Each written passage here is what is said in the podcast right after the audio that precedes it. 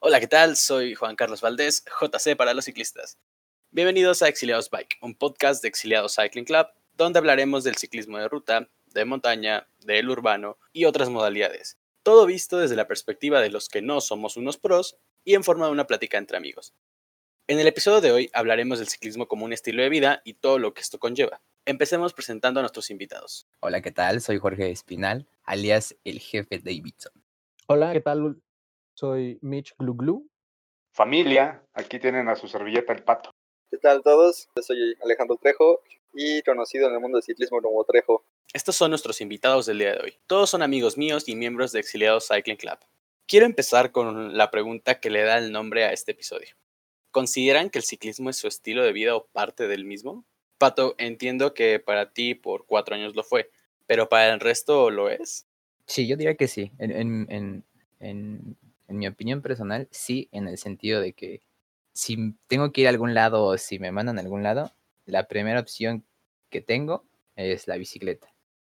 ¿Por qué? Porque sé que me muevo más rápido, porque sé que no tengo que depender en este sentido del transporte público, porque hay veces que el transporte público pasa cada cierto tiempo, y si pasa cada cierto tiempo se repite lo que comentaba en el metro, que puede venir lleno a ciertas horas y que no te puedas subir entonces, en ese caso, yo la primera opción que pienso siempre es la bicicleta, en ese sentido.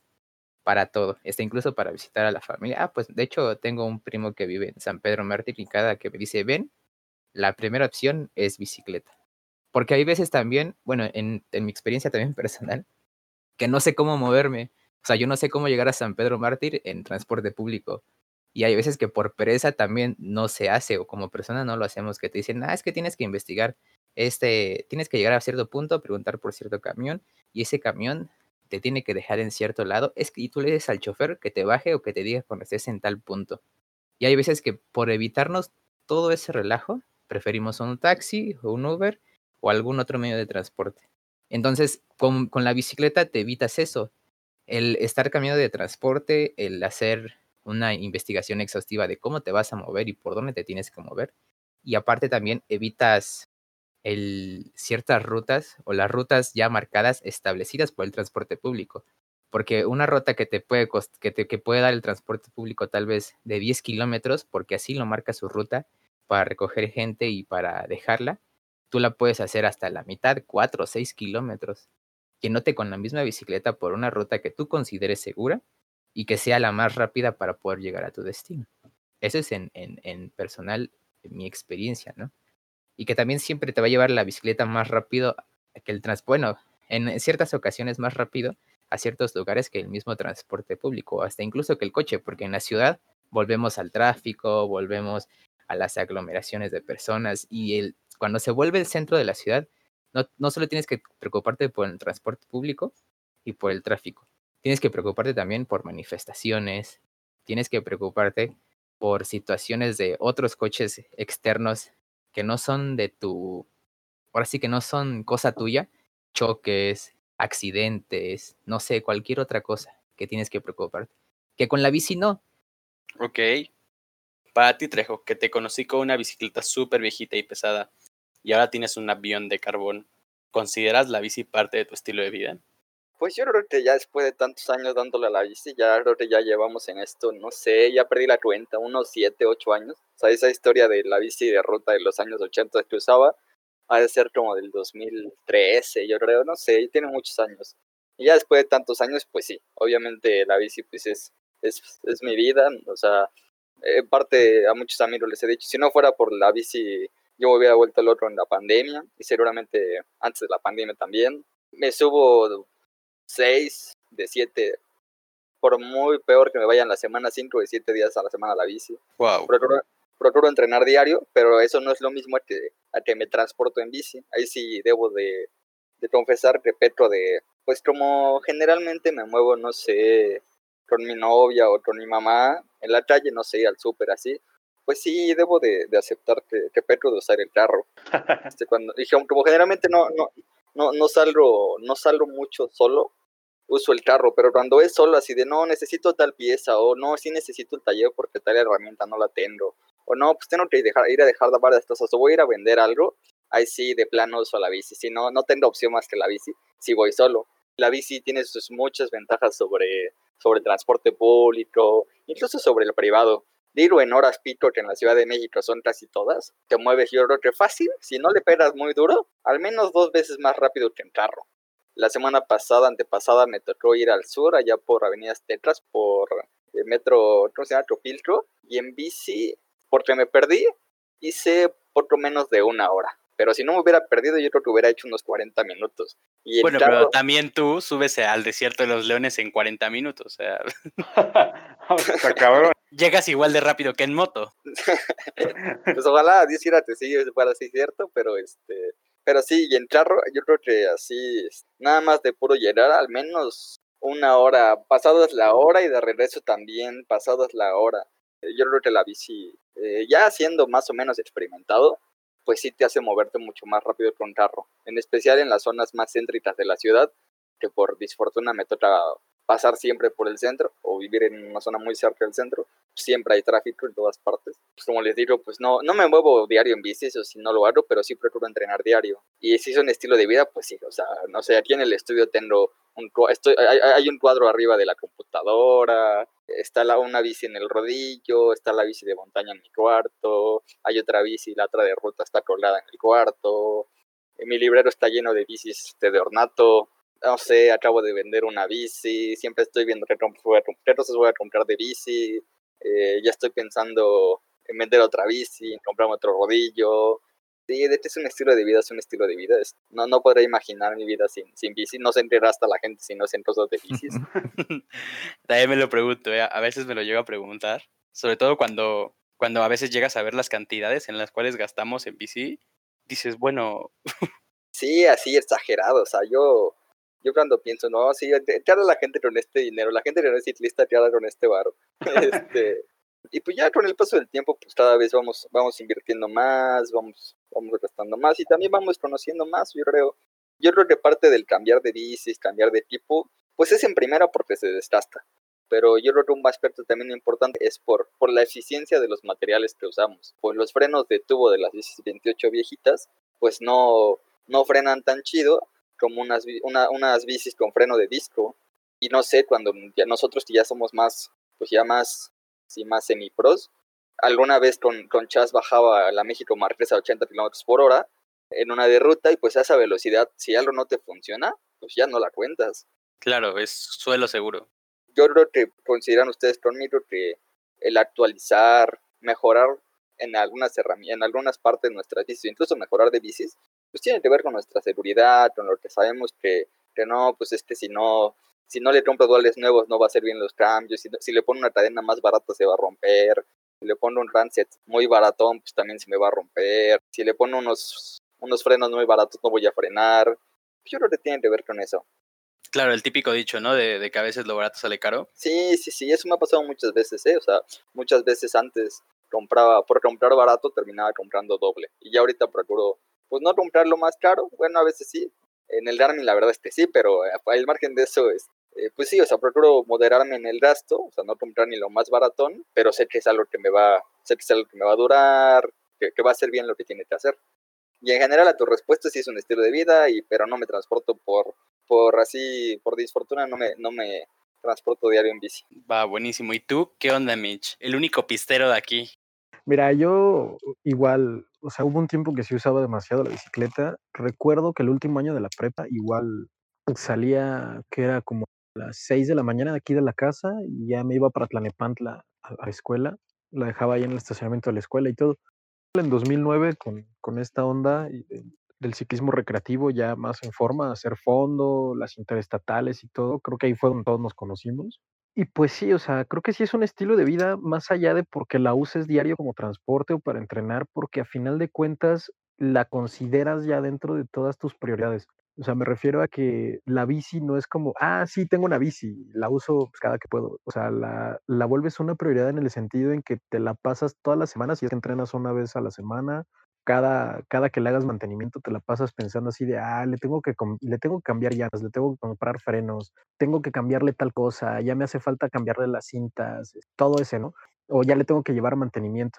Entonces se vuelve, se vuelve un estilo de vida porque precisamente tus actividades también buscas acoplarlas o acomodarlas de tal forma a que si no es tu medio de transporte y únicamente la usas para entrenar o como distracción, como lo quieras ver, pues finalmente acomodas todas tus actividades para poder realizar ese, ese espacio de ciclismo, sea un día, sean unas horas, sea el tiempo que sea. Mencionas lo de la pista y, pues bueno, creo que en, mi caso muy particular, pues también, ¿no? El planificar que no tengas actividades los martes y los viernes que te toca ir al velódromo en la hora que te toca, pues también es como, como ver qué tanto incide la, la bicicleta o el ciclismo en tu vida misma, en tu vida diaria. Veo que también hay mucha bandita que se mueve en, la zona de Reforma y Blanco, en la Secobici, y está chido, está padre porque ves, ves que la bicicleta ha tenido demasiado auge, que se ha vuelto el modo de, vida de, de muchas personas, pero también de repente ves que hay mucha banda que lo usa de manera bien irresponsable, que te avienta la bici siendo peatón, que se sienten de goma, etcétera, y también te quedas de, ok, ok, creo que también nos falta también avanzar mucho en eso. Y uno de los sistemas de bicicleta que yo llegué a utilizar son las bicipuma. Y en ellas me he dado cuenta mucho de cómo es bien distinta la forma de pensar de cada persona respecto al ciclismo y cómo consideran a la bicicleta como medio de transporte de maneras distintas dependiendo en qué ámbito de tu vida es que la estás utilizando. Porque las ecobici, que finalmente son un sistema de paga y que tiene estas penalizaciones si la entregas tarde o si, es, si la entregas en mal estado, etcétera, pues están en un, en un estado perfecto y las están dando mantenimiento constante. Pero, por ejemplo, las bicipuma es contada la bicicleta que está en un estado perfecto, en un estado mecánico de 10 y que no tiene ya problemas de que el asiento está muy abajo y ya no se puede subir, o que están chuecas, o, simplemente que ya tienen una estética muy, muy deplorable, ¿no? Es bastante extraño y bastante curioso ver cómo, dependiendo la zona y dependiendo el tipo de servicio que ofrecen las bicicletas públicas, es el, el trato mismo que se le da, y también ver qué tan intrínseca es con la persona, la relación que tiene con la bicicleta, es también el cuidado y las precauciones que toma sobre la misma, ¿no?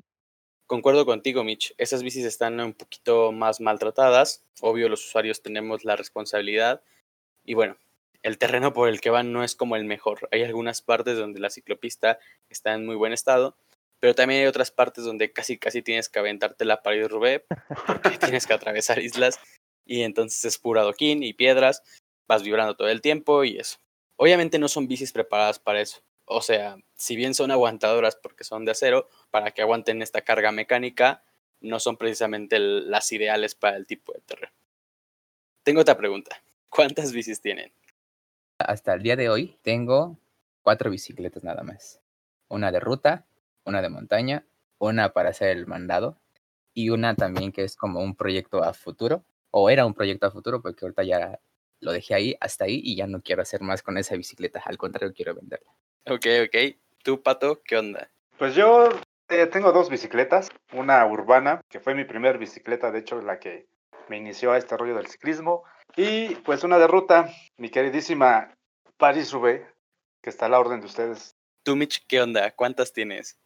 Híjole, yo nada más tengo dos, la bicicleta de pista, que pues está ahí en el velódromo guardadita, y la bici de ruta. Tenía otra de ruta un poquito más vieja, pero la desarmé, eh, la raspé y se supone que la voy a pintar, pero bueno, el proyecto lo he dejado suspendido un buen rato y tenía una de montaña, igual tiene un buen rato ahí este, empolvándose la pobre. ¿Y tú, Trejo, qué onda? Cuéntanos, ¿cuántas bicis? Pues actualmente tengo la de triatlón, una de ruta que también es para hacer mandados, otra de ruta que es más como para escalar por el freno de distro y para bajar en friega, y la de montaña, este, sí, yo creo que esas cuatro y pues he tenido más ya, ya las he vendido. Ok, pues mira, yo al igual que Mitch, solo tengo dos bicis. Una bici de ruta, bueno, la que todo el mundo me ha visto. Y tengo una bici de montaña que parece más urbana, porque bueno, no le echo man mucho mantenimiento a la suspensión y pues trae llantas lisas, ¿no? Para ciudad. Ahorita que hablan de, de sus bicicletas, me gustaría como entender cuál fue su primer bicicleta, o al menos cuál fue la primera con la que nos fuimos conociendo entre todos. Yo recuerdo muchísimo la tuya, Trejo, que era una bici que la conocemos como de panadero, que era una bicicleta negra, de acero, doble tubo, no sé si a rodada 27 o 28. ¿Esa qué le pasó? Esa no fue la primera bicicleta que tuve. Eh, con la primera bicicleta que rodé fue, fue una de ruta como de los años 70, 80, que ni siquiera era mía. Que unos primos la tenían, les dije un día, ah, me la prestan, es que quiero salir a Texcoco, cuando todavía pues era popular ir a Texcoco ciclismo para todos. Me acuerdo que les pedí la, esa, su bici, eh, pues, como te digo, una de, de acero de los años 80, azul, un azul muy deslavado, ya ya muy vieja la bici. Y con ella estuve, estuve varios meses, quiero que casi el año. Luego, de repente, sí, una noche antes de una rodada que teníamos planeada con Chas, con, con Julio Basilio, que ustedes también conocen. Este, así, bien mala onda, mis primos me dijeron, oye, ¿te crees? Que mañana vamos a, vamos a necesitarla, vamos a rodar a reforma y pues la queremos. Vamos a pasar por ella al rato. Y fue de, ah, va. Se la llevaron y me acuerdo que que después tuve ronchas que pedir una bici de montaña que estaba pesadísima, con la que apenas llegué a, a metra metra. Y ya luego, poco a poco, fui armando, a, fui armando esa 28 que conociste, ni siquiera fue comprada en tienda. Me acuerdo que la armé así, yo creo que en unos, quién sabe, a lo mejor en unos tres meses, cuatro meses, cuando estaba en la prepa. Recuerdo que cada semana, todos los viernes me iba a San Pablo, así con algo de dinero, no sé, desde 100 hasta 800 pesos cuando compré el cuadro y así poco a poco la, la fui armando. Como dices, era un cuadro de panadero, era 28, ni siquiera era 27, pesaba, pesaba como ninguna otra, yo creo que pesaba unos, no sé, 15, 18 kilos, nunca la pesé, pero sí estaba pesadísima. Y me acuerdo que con esa, duré un rato, un ratote duré, y, y pese a que era pues, de panadero, 28, etcétera, pues sí, sí le daba. Yo, yo creo que fácil levantaba arriba de 40 tonesa en el autódromo, entrenaba con los pros. Pues sí, era, era una bici muy modesta. Yo creo que no le metí más de dos mil pesos y pues sí, sí era re bastante condición. Creo que fue mi época donde más constante era para salir a la calle. Y ya luego pues me con la Fuji, etcétera. Pero sí, esa fue la, fueron las primeras bicis con las que rodé. Sí, yo, yo recuerdo que, bueno, yo te conocí, como te decía, con esa de panadero y ya, ya repartías sopitas, o sea, ya dejabas a varios con bicis de aluminio y de carbón atrás o que te, intentaban seguir la rueda porque traías como todo el power. Y ahorita creo que mencionaste algo como interesante, que es esto de, de armar las bicicletas. Y no sé ustedes, pero creo que una vez que te empiezas a meter, hay como dos, hay tres etapas. La primera que es tu primer bici o tu primer eh, línea de bicis Después viene esta bici que tú tratas como de armar o que tú tratas de poner a tu medida. Y después, no sé por qué, volvemos a caer en esta parte de, de comprar una bici o un modelo de segunda mano, pero stock. Y poco a poco le vamos haciendo como ajustes, le metemos que uno manillar, que un asiento como más cómodo. Pato creo que tiene ahí como mucha experiencia, tiene ahí unas ruedas que se compró hace poco. Cuéntanos un poquito, Pato. Pues mira, es algo es una experiencia muy chida. Eh, sí hay un cambio totalmente en cuestión del deslizar. Sí rompe un poquito el viento y más este cuando son este eh, carreteras muy lisas con el pavimento más más cuidado es donde realmente yo siento ese cambio en lo aerodinámico que tienen estos estos estos rines de perfil alto. Que sí me da un poquito de temor a veces porque es, es muy, muy cierto que cuando pasan los carros grandes o, aún, así cuando son pequeños, te mueven, cabrón. O sea, te, te, empujan y tienes que agarrar con huevos el volante porque si no, sí te andan tirando. Esa es la única, el único este, contra de los aros de, de perfil alto. Pero, pues sí, sí se disfruta la, la velocidad, ¿no? ¿Y qué perfil tienes? ¿60? ¿Algo así? ¿50? Sí, es, es 60. Sí, es un perfilote. Sí, está bien mamalón. Y fíjate que en, este, en el grupo del DCM había pedido este, pues referencias, ¿no? A ver si el perfil tal, 50, 60. Y me dijeron, no, pues el 50, precisamente para, para evitar los chingados, este, las ráfagas de viento. Y me, me decía por ahí el Henry, güey, neta, cuando uses esos pinches aros y te pegue el viento, los pinches huevos se te van a subir a la garganta, güey. Pero ahí me tienes de terco. Fueron 60. Me imagino que los beneficios los encontraste en la rodada, por ejemplo, de hace unas semanas, ¿no? Que fuimos a Pachuca. Oye, sí, sí, de hecho. Que, que el viento estaba rico, que Trejo y no sé, y el jefe creo que nos traían a un paso rompepiernas. Pero fíjate que eso los- lo, lo estaba sintiendo el Héctor. y Héctor decía, güey, no mames, no, no te pegues tanto, güey, no soy yo, son los pinches aros. Pero ese güey es re mamón. Y decía, ¿para qué traes tus chingaderas? Ok, ok. Tú, Mitch, y tu jefe, ¿qué onda? ¿Qué le, han, qué le han metido a sus bicis o qué le han cambiado que dijeron, esto se lo puse porque, porque quería y porque me iba a dar una mejora? O tal vez por lo menos por ego. Bueno, en esa cuestión yo tengo que decir que en lo particular yo tengo que comprar potencias largas. Bueno, las potencias de, que tengo yo para ruta son de 110 milímetros, porque yo al, al- como soy o, me gusta mucho la escalada, soy de las personas que al momento de escalar, mis, mis piernas, no sé, creo que estoy un poco disparejo del cuerpo, entonces las piernas las tengo yo un poco largas. Entonces al momento de escalar y de mover la bici, mis piernas con una potencia más pequeña, mis rodillas pegan en el manillar. Y hay veces que yo en el, mismo momento de estar escalando, le pego al manillar y hago que pierda yo el mismo, la misma dirección y el equilibrio, ¿no? Eso nada más con las bicicletas de ruta.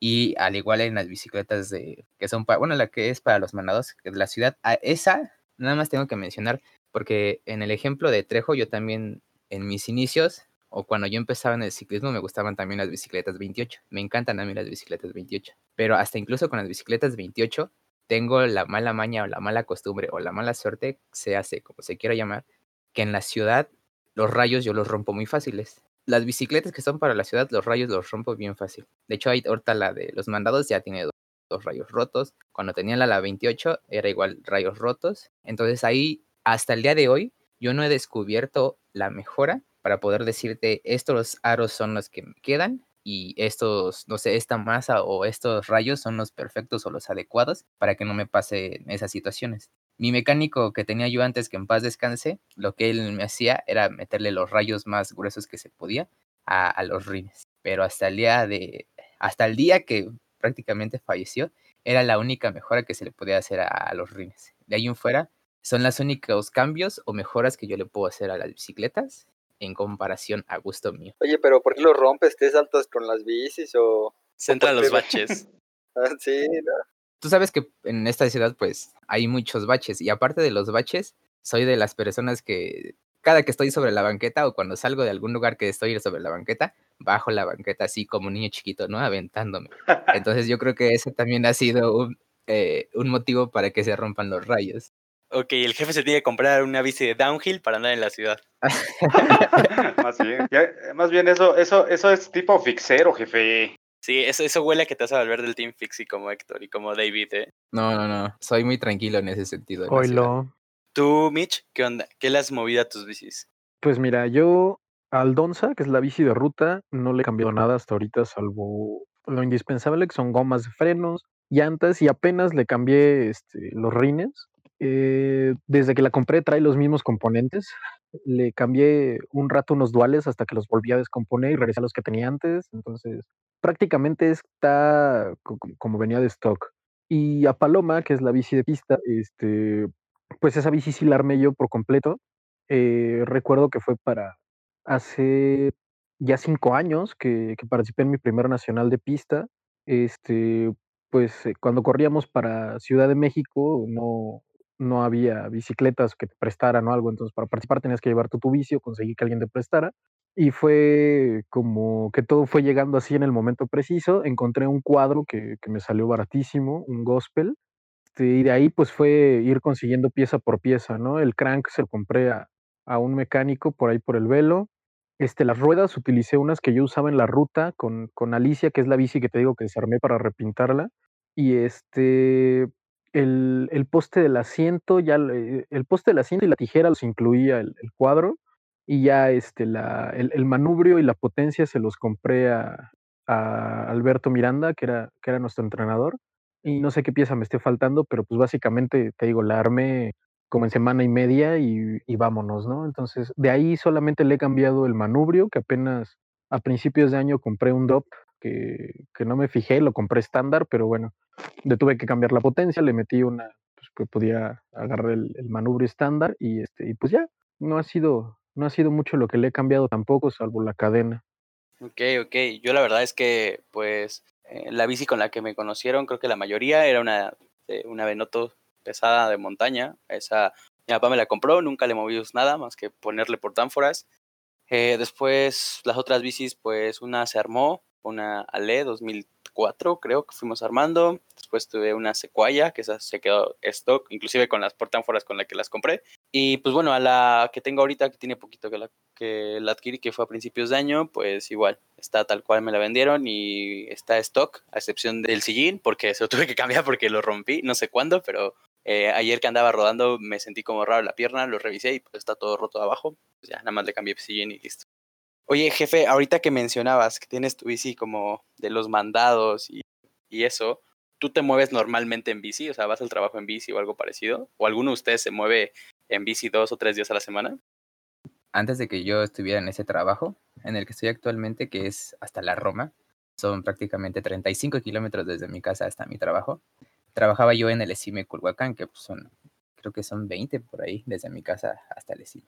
Ahí sí, todos los días mis, mis trayectos eran desde mi casa al ESIME y a veces, en ese momento, era para visitar a alguien más, que era a Iztapalapa y de Iztapalapa de regreso. Ahí sí todos los días, todos mis días eran bicicleta, bicicleta, bicicleta, bicicleta. bicicleta. O sea, pero era bicicleta como por 80 kilómetros al día, por lo que me dices. No, eran prácticamente como 40, 45 ah, okay. kilómetros diarios. Y en ese momento, en ese momento sí todavía tenía la, la 28, que eran frenos de, de varilla, los muy antiguos y bonitos frenos de varilla. Y por eso también terminé dejando la 28, porque como dice Trejo y como ya se mencionó aquí, cuando tienes una bicicleta pesada, te acostumbras del diario, diario, diario que la usas a tener un buen ritmo, a tener muy buenas capacidades físicas para mover la bicicleta y todavía mucho más. Entonces, había muchas veces que la bicicleta la podía yo levantar a 30, pero eso ya muy forzado. Pero como tenía frenos de varilla, esos, los frenos de varilla son, te intentas frenar aquí y terminas frenando 10 metros más adelante, por lo mismo de que no tienen esa fuerza que tú le imprimes a los, a los cangrejos de a las bicicletas de ahora o a los frenos de disco. Entonces muchas veces me llegué yo a estampar con coches así de, detrás de golpe porque los coches se frenaban en los topes o porque abrían puertas o porque alguien se bajaba del micro y pues yo no me podía frenar. Entonces es algo que inevitablemente tiene que pasar, ¿no? Pero en esos tiempos sí, yo lo hacía de esa manera, diario, diario, diario. Al día de hoy ya no, solo es de mi casa al metro, que son 7 kilómetros, y ya de regreso, que son otros 7 kilómetros del metro hasta mi casa. Pero los fines de semana, eh, si tengo alguna cosa que hacer, algún mandado, cualquier cosa, es bicicleta a la de fuerzas, porque sé que puedo llegar más rápido, es más eficiente, no tengo problemas de que hay, no puedo llevar esto por el micro, cosas así. Pero al día de hoy ya no ya no es como antes que sí, lo hacía diario hasta mi trabajo. Digo, más que nada por la distancia. Y porque también en este trabajo, pues tengo que ir de vestir, ¿no? Digo, no habría ningún problema en llevarme yo una muda, como muchos, sé que muchos lo hacen así, pero no sé, el hecho de, no es tanto la muda, sino el llegar sudado y con malos olores, creo que no. No es muy de mi agrado. Si así de por sí sudo en, en el metro, en el transporte público, no quiero imaginarme en la bicicleta cuánto voy a sudar y cuánto voy a apestar en el día, ¿no? Entonces, por eso en el trabajo del día de hoy ya, ya no lo hago. Yo creo que, jefe, tocas un punto muy importante para, para todos los ciclistas urbanos o, los ruteros que pretendemos ser urbanos o, o los que agarramos la, la, bici para todo, y, y que es el tema de, de, del sudor, del cambio, del, del estado en el cual llegamos a nuestros destinos. O sea, yo creo que una razón por la cual muchos no se mueven y me uno, no nos movemos diario en bici a nuestros trabajos, escuela, etcétera, pues es porque tienes que cargar el cambio, porque sabes que no le vas a dar tan flojito como para no, para no sudar. Eh, como bien mencionas, pues puedes emitir malos olores y no es como que, ah, ya llegué a mi trabajo, me voy a bañar. Y aunque lleves ropa, pues implica pues cargar, a veces incluso hasta, cargar zapatos. Eh, creo que no es pereza, sino más bien, pues creo que todas las implicaciones que conlleva el, el transportarte en bici diario a, a tu lugar de trabajo eh, son por las cuales se ven, ¿cómo decirlo? No, no, se, no se promueve tanto el uso de la bici. Oye, jefe, yo, yo escuché por ahí que entonces tú eres el estereotipo perfecto de cómo se debe mover alguien en una ciudad, sobre todo en una ciudad como la Ciudad de México, que es la intermodalidad, ¿no? Escuché que son 7 kilómetros lo que te avientas en bici, si mal no entendí, dejas la bici en el metro y te vas al metro y regresas y otra vez bici, ¿no? Así es. ¿Tú, ¿Tú cómo sientes esta parte de la intermodalidad? O sea, a ver, creo que es factible porque tú ya lo haces y ya vas haciéndolo ya un ratito, pero, o sea, ¿qué onda? ¿Cómo, cómo es vivir la intermodalidad día a día? Es en ese, en ese sentido es muy, muy grato y muy benéfico. Bueno, hasta en, en la experiencia personal es benéfico en el sentido o hasta el cierto punto donde a ti te agrade. ¿Por qué? Porque yo lo que es la línea 12, que esa sí la tengo que recorrer desde Tláhuac hasta Zapata, no tengo problema en las mañanas, o sea, va lleno, etcétera, ¿no? Pero cuando me tengo que cambiar de línea a la café que va de, de CU hasta Indios Verdes, ahí sí tengo problema. ¿Por qué? Porque ahí llega lo que es todos lo que llegan de la línea 12, más aparte los que vienen de Miscuac hasta igual Zapata para subir en esa misma de la, de la café. Ahí es donde ya se junta mucha gente, hay veces que te puedes o no te puedes subir al metro, etcétera, ¿no? Ok. El momento de por qué, por qué no es benéfico es cuando yo regreso, porque mi hora de salida es a las seis y media. Horario Godín. Ajá, exactamente. Si yo a esa hora me salgo, en la, en la, la café es un caos totalmente. O sea, ahí, ya no es de que me espere uno o, do- o dos metros, ahí sí, a veces son tres, cuatro o hasta cinco metros. Y eso, espérate, Es, es la verde, ¿no, jefe? no es la café, ¿no? La Universidad Indes Verde, según yo, es la verde. Esa es la verde, sí. Sí, la café, la café es la que va de Pantitlán a, a Tacubaya. Entonces, yo cuando regreso del trabajar, a esas horas salirme de seis y media es un caos poder agarrar un metro. Y nada más para, creo que son cuatro o cinco estaciones desde Centro Médico a Zapata. O sea, no son muchas. Entonces, ahí hay veces que yo en mi horario de salida, que es seis y media, prefiero salirme a las siete para que no haya tanta aglomeración en el metro y poder agarrar un metro tranquilamente y poder bajar. El detalle ahí es que se vuelve otra vez contradictorio porque cuando yo llego a la 12 más tarde, ya hay muchísimo más gente, a comparación de que si me salgo seis y media y llego un poquito más temprano a las 12, encuentro menos gente. Antes de la pandemia, mi idea era, como ahí sí es, en lo que es la Roma, pues sí son, hay un montón de ecobicis, era sacar o tramitar mi, mi tarjeta para la ecobici, y ahí en la esquina de mi trabajo hay ecobicis de ley. Era de la Roma bajarme hasta Miscuac, y en Miscuac hasta incluso es benéfico para mí, en el sentido de que puedo llegar, dejar la ecobici y meterme al metro y agarrar pues prácticamente el lugar, porque tengo que recorrer toda la línea 12 desde Miscuac hasta Tláhuac e incluso por el mismo cansancio irme dormidito y sin problemas. Eso, eso era mi solución, ¿no? Pero pasó esto de la pandemia, pasaron muchas cosas y hasta el día de hoy pues no lo he hecho.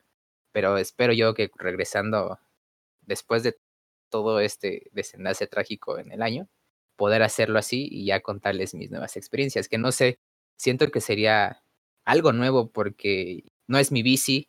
Cuando uno sabe que lleva su bicicleta, sabe que puede fallar. Si tiene un sonidito, sabe de dónde es el sonidito.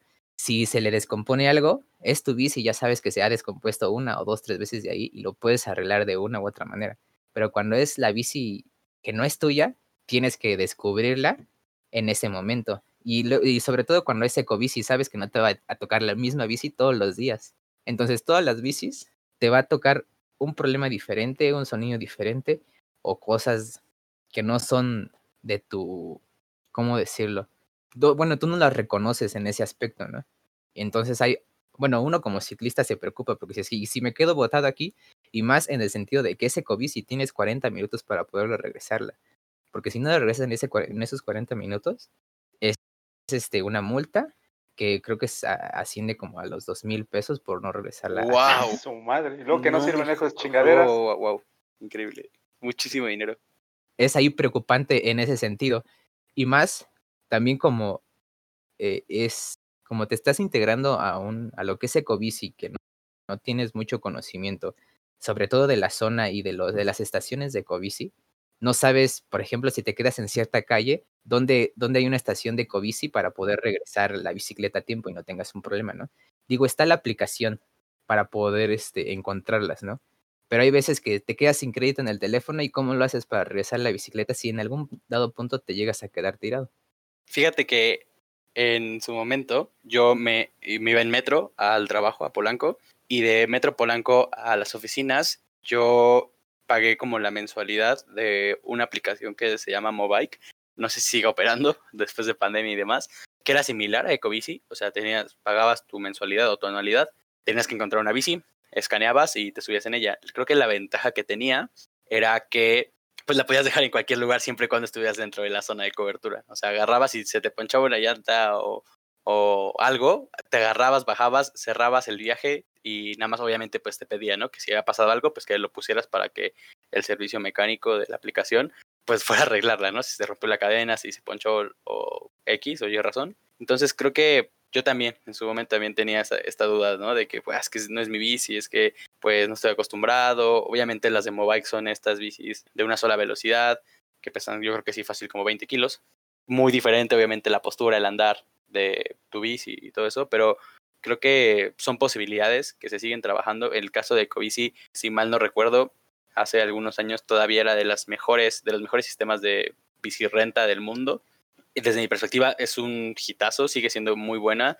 Está obviamente sobrepasada por capacidad porque somos muchísimos en la Ciudad de México, pero creo que cumple su cometido. También me alegra que Ecobici sea un programa del gobierno, porque eso quiere decir que pues ahí poco a poco van, van empujando, ¿no? Bien o mal, lo van haciendo. En el caso de ahora de las ciclovías emergentes, creo que también es un, un hitazo. Por ahí escuché que tal vez la de la Insurgentes, que fue la primera que pusieron, eh, se va a quedar como permanente, entonces pues ahí vamos progresando.